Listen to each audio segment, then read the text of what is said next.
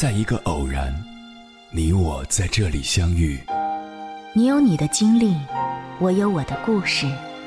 因为彼此的寻觅，我们走到一起。千山万水只为你，捎来谁的秘密？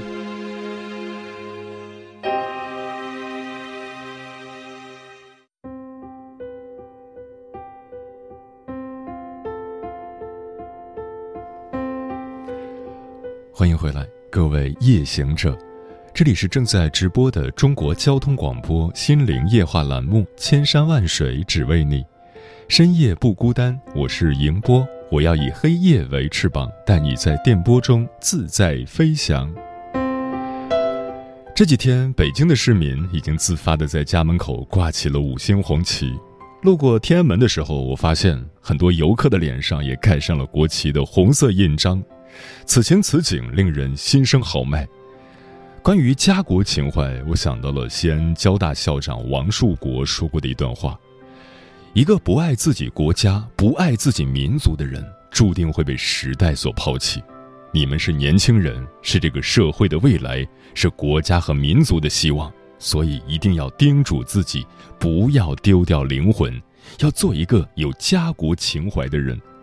因为我们是这个国家、这个民族的一份子，我们有责任、有义务，为了这个国家、这个民族未来之兴旺，做出我们应有的贡献。所以，大家千万不要忘记，家国情怀将是你一生进步进取不竭的动力。接下来，千山万水只为你，跟朋友们分享的文章是广东省佛山市南海区石门中学一位叫刘伟的数学老师，在二零一七年十月面向高二学子所发表的一篇演讲，名字叫《胸怀天下方成大才》，这是我所理解的家国情怀。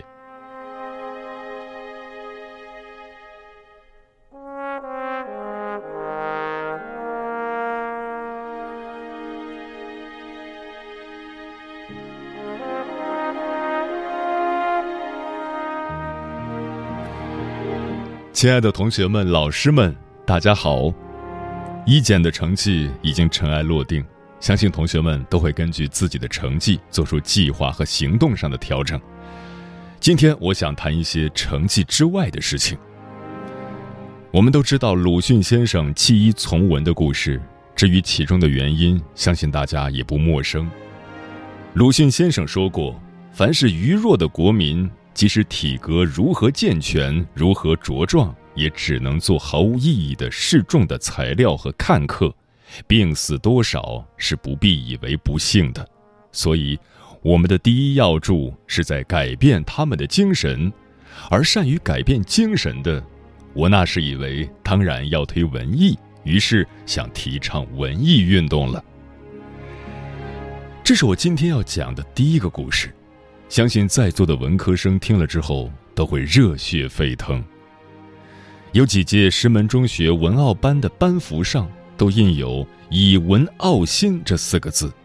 是的，好的文章可以唤醒民族的灵魂。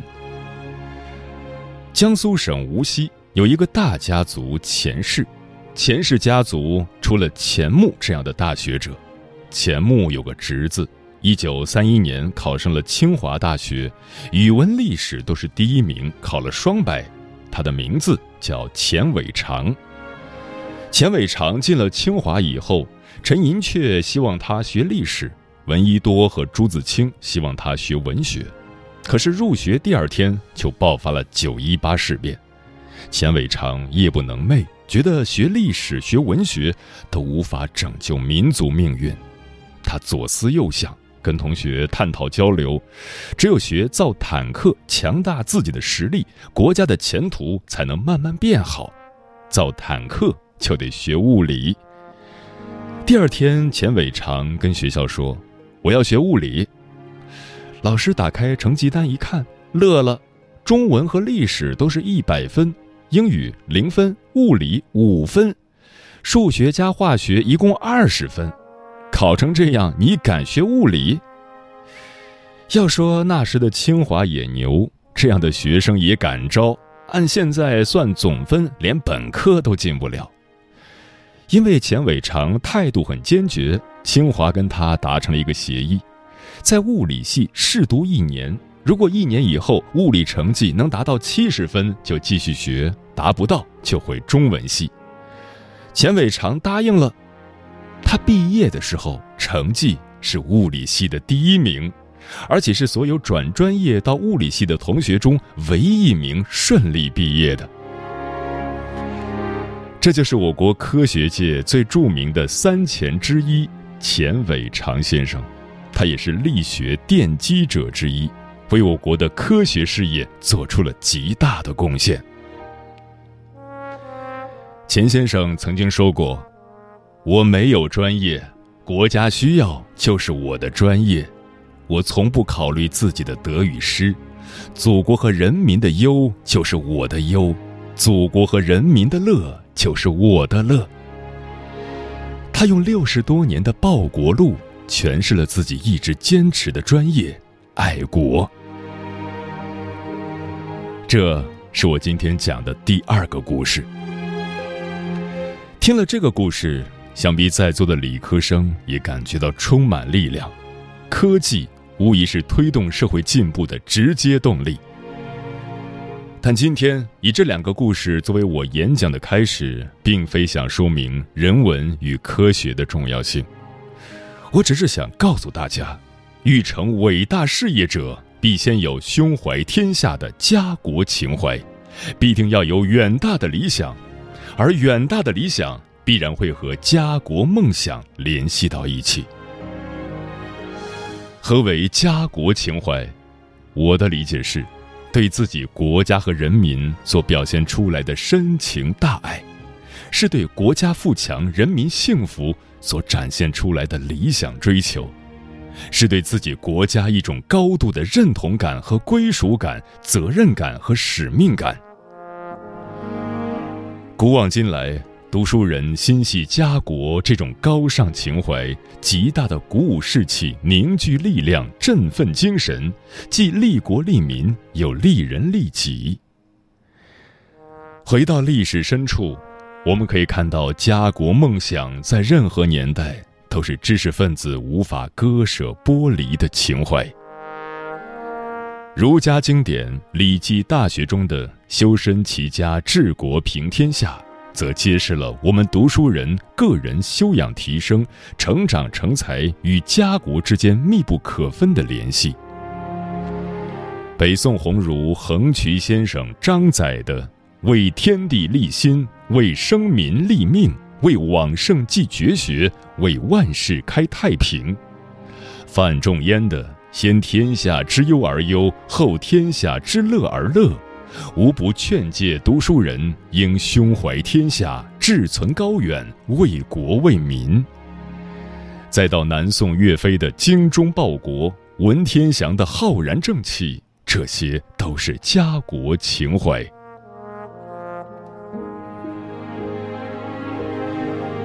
再回到一百年前，在一个四分五裂、哀鸿遍野、积弱积贫的国度里，爱国的人。会选择思考拯救中国的方法。戊戌变法失败后的一九零零年，梁启超先生写下了朗朗上口、振奋人心的《少年中国说》：“少年智则国智，少年富则国富，少年强则国强，少年独立则国独立。”少年自由则国自由，少年进步则国进步；少年胜于欧洲则国胜于欧洲；少年雄于地球则国雄于地球。这样一段话，在今天依然能激励无数的有为青年，这也是家国情怀。不管在什么样的历史年代。个人梦想与家国梦想紧密的联系在一起，难以割舍。当然，不同年代的人面临着完全不同的历史背景。在座的也许有人会说：“今天我生活的年代衣食无忧，国泰民安，歌舞升平。相信在有生之年，我们也不会经历战乱，张载、范仲淹、鲁迅、钱老先生的例子离我太遥远，家国梦对我来讲太大太空。我的理想就是考好高考，考进好的大学，然后有一份收入不错的工作，有一个光明的前途。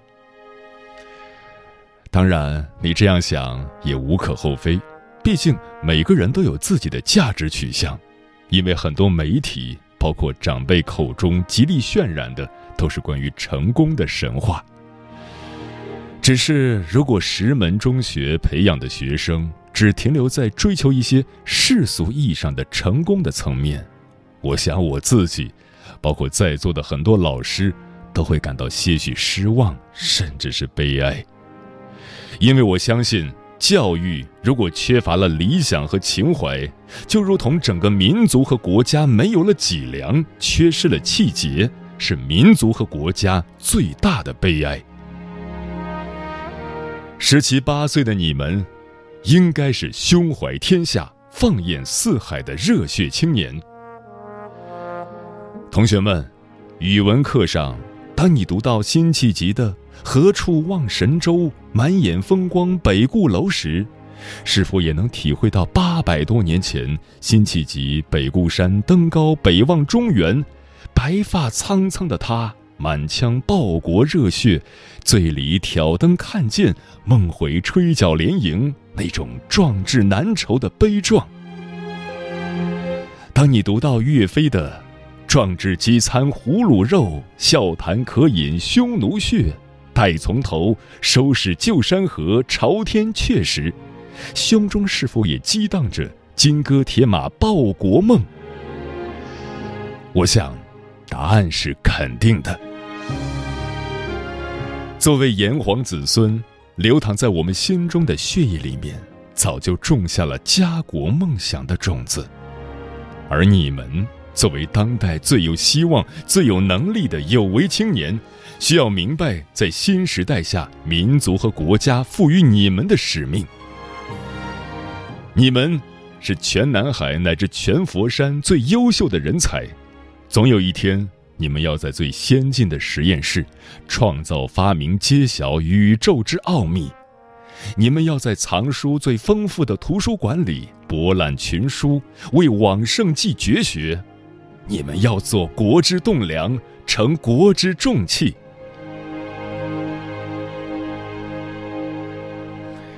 说到国之重器，我想与大家分享一篇我之前读到的文章。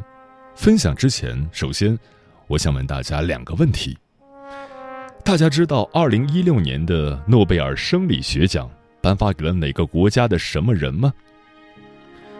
二零一五年，屠呦呦因发现青蒿素，与爱尔兰科学家威廉·坎贝尔和日本科学家大村智共同分享了去年的诺贝尔生理学或医学奖。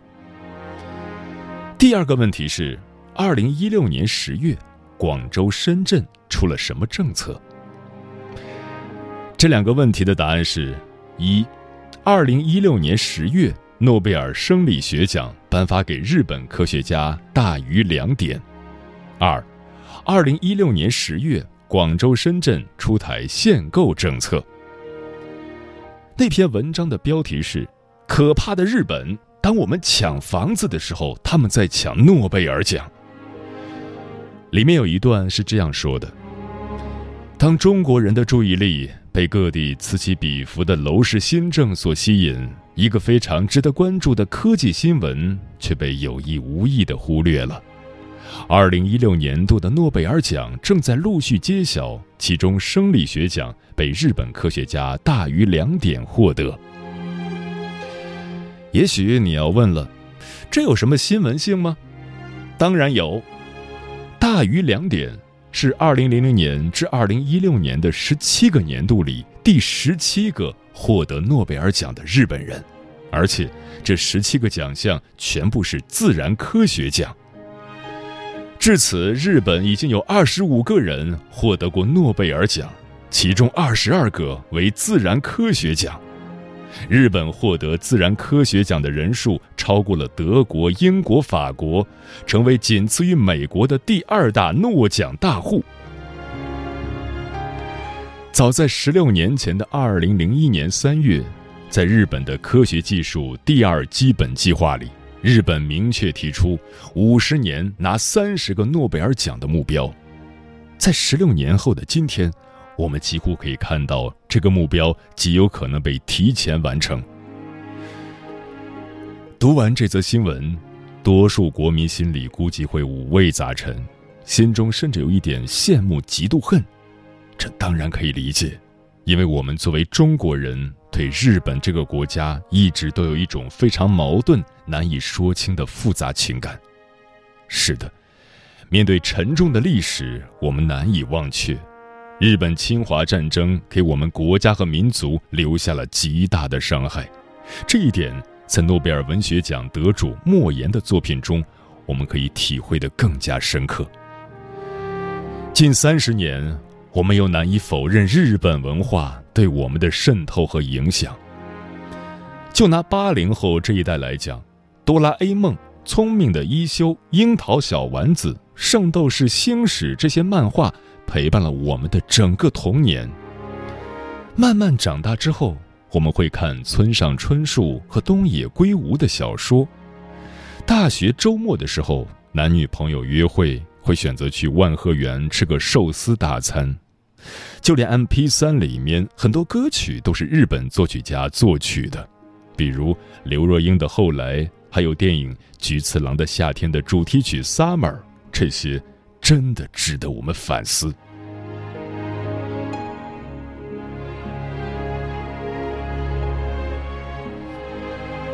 今天我们谈到国之重器，我想对诸君讲。诸君身上承载的东西是家与国的希望，你避无可避。就像电影《东邪西毒》里面的一句台词：“有人的地方就有江湖，你就是江湖，你怎么选？”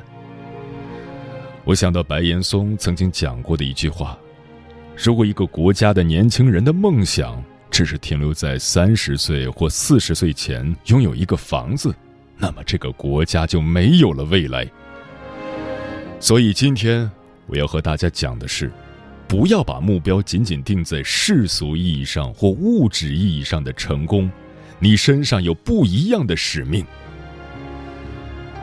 我曾经在课堂上和六班的同学讲菲尔兹奖，这是数学界里的诺贝尔奖，颁发给四十岁之前解决伟大数学问题或对数学做出杰出贡献的青年数学家。我在求学之时，曾经有过这种理想，但在今天看来，这个理想只能成为一个美丽而羞涩的梦。而今天，我站在这里，放眼台下，我又感到些许欣慰。我希望你们当中某个人、某些人，或者石门中学未来的某一个学生，能够取得这伟大的成就。对此。我是深信不疑的，因为在目前的里奥班，有同学立志要做数学家，要考入北京大学的数学系。我举这个例子是想说，在座的各位都应志存高远。法国作家纪伯伦说过：“让你的理想高于你的才干。”你的今天有可能超过昨天，你的明天才有可能超过今天。愿某一天，在座的某一位同学能成大家，斩获诺贝尔、菲尔兹之类的巨大成就，定将奔走相告，家祭无忘告乃翁。我曾经在江苏南通中学交流学习了半个月，我知道有这样一句话。中国教育看江苏，江苏教育看南通。我了解到，南通中学这个百年老校，在历史上走出了二十一位两院院士和大量的大师。我也了解到，南通中学的开学典礼邀请了校友、著名数学家、中国科学院院士杨乐先生回校演讲，寄语学子为国家崛起而努力。我也在思考这样一个问题：石门中学八十五年的峥嵘岁月，确实培养出很多科学文化精英，但如院士级别的顶尖人才却又是少之又少。同学们知道，我们学校历史上有过多少名院士吗？目前还没有出现。数风流人物，还看今朝啊！这个伟大的使命，就落在今天台下诸君的肩上了。我也曾经想过，二十年后我们相会，会是什么样子呢？其实今天摆出这样的数据，并无意妄自菲薄，只是从这个角度，我们更能理解石门中学的任重道远、勿忘奋斗的校训。而这个校训，至于学生，至于老师，至于每一位石中人，尤其至于在座的你我，都是一种使命。此刻，我又想到另外一个学校的校训。九月份，我有幸作为教师代表，陪伴高二年级十五名有为青年赴台湾台南一中交流学习。台南一中是著名导演李安的母校，台南之行对于石门师生是一次难忘的旅行。让我印象深刻的，除了台南一中的校长见到学生，一定会举出招牌动作“天堂拳”。鼓励有为青年努力拼搏、奋斗成才。让我感触更深的是台南一中正门大楼两侧的“时代考验青年，青年创造时代”的校训。这句话很好的诠释了青年与时代之间的关系。这句话也适用于任何时代。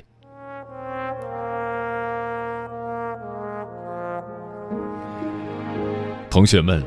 当今时代是一个伟大与平凡并存、价值取向空前多元的时代。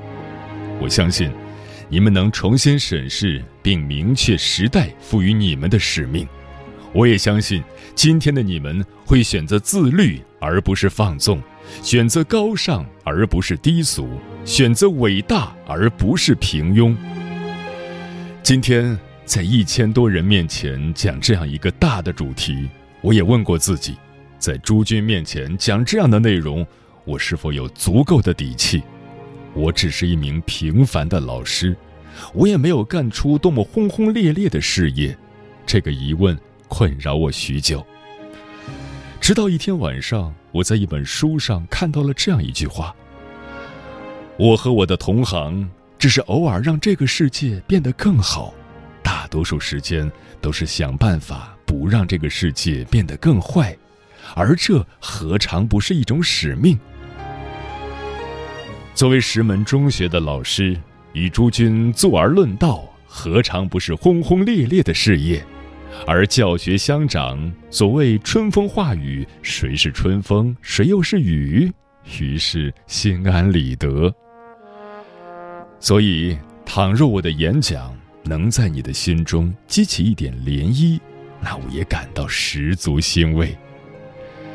我是这么理解的：你若拥有远大理想，胸中装下了天下，你远行的脚步必定是坚定而沉着冷静的。你不会因为征服了一座山峰而沾沾自喜，你当前及后面所经历的挫折，在你眼中也不过是跳进鞋子里的沙粒，你也不会因此而停下来。因为你知道，在终点线，当你脱下鞋子时，眼前不会是一颗粗糙的沙粒，而是一颗被磨得闪闪发亮的钻石。谢谢大家。不必彷徨，就出发，哪怕风雨狂。每一寸山河，都装进少年胸怀滚烫。遍体鳞伤，也骄傲扬起脸庞。每一次倔强，都刻画青春中国的模样。勇敢起航，向着星辰大海的宽广，青春的花朵在荆棘中绽放。心海滚烫，打不败的就叫做信仰。再出发，听号角在吹响，青春的乐章。一百年走过的路，哪怕是荆棘密布，有他们咬紧牙关，一起向前，不退出。抛头颅，洒热血，照亮漫长黑夜。下同学，少年守护这一方百姓疆土。听耳边枪林弹雨，山河故土，硝烟四起。新的青年，前仆后继，齐心协力，禅意划破万马齐喑。沉睡的东方巨龙，怒吼着不屈。四万万同胞见证新中国觉醒。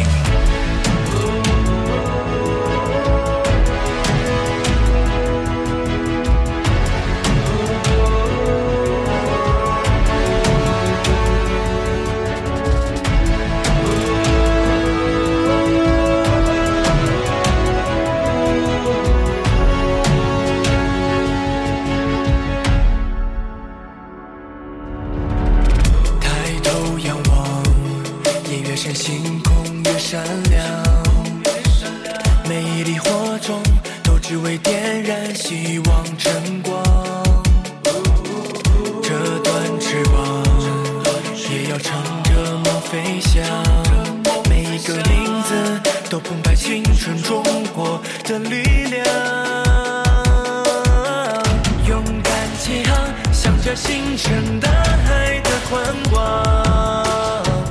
让青春的花朵在荆棘中绽放。心海滚烫，打不败的就叫做信仰。再出发，听号角在吹响，青春的乐章。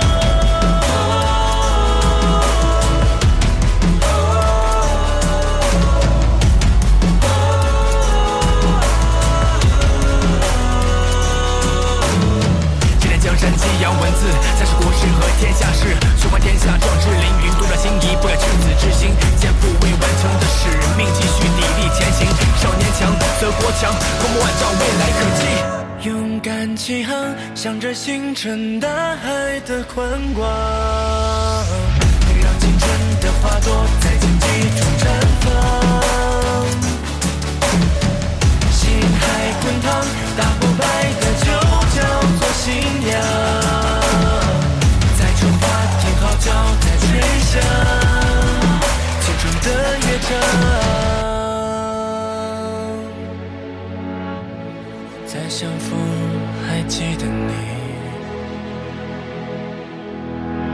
青春的模样。